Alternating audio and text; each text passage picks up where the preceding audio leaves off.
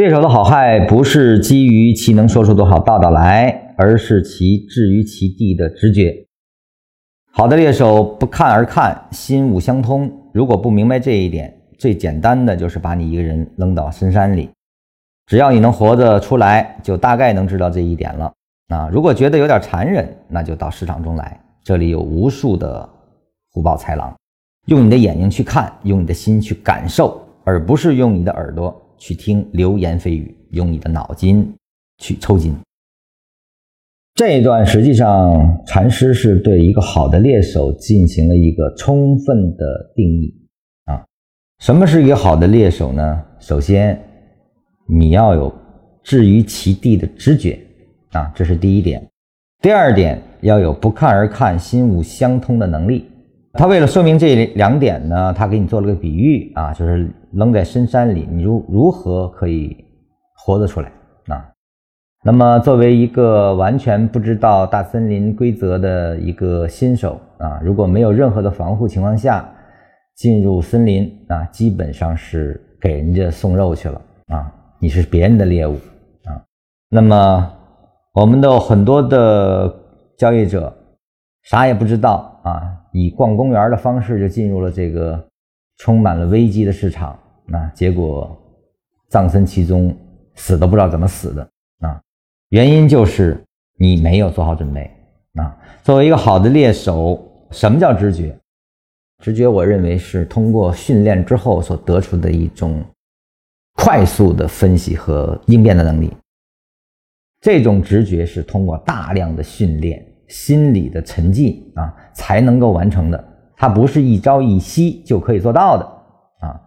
比如说我们的这个朱老师啊，他这个做 T 五年啊，那他就知道这个时刻我就可以买了，心无旁贷就去买了啊。这个地方该走了，直接就走了，这都是直觉了啊。通过五年的训练，他就已经变成了直觉性的交易啊，不需要天天在那计算了，因为他太熟了。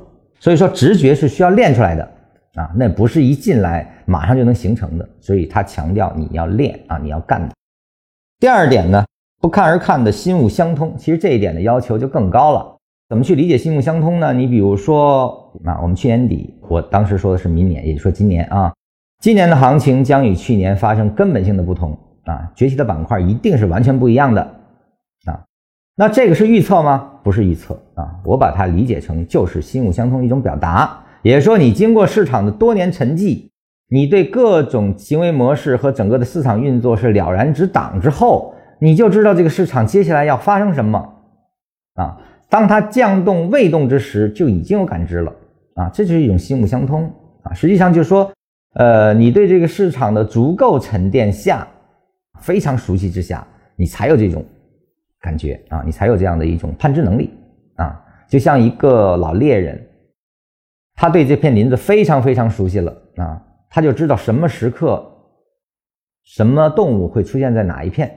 只有这种非常深的积累，他才有这样的感悟能力。这个要求实际上是非常高的啊。当然，如果你有了这样的置身池地的这种直觉，还有了这种心物相通的感应啊，那你就不会再去听所谓的流言蜚语了。一个不了解这片林子的人，跟当地的一个老猎人说：“啊，哪个地方？我认为我分析出来了，应该是怎么样。”在老人猎人面前，他觉得那就是胡说八道了啊！所以说，要形成自己的自我认识，对他足够的熟悉，你才可能不为其他人的流言蜚语所动啊！否则，你一定是别人的猎物。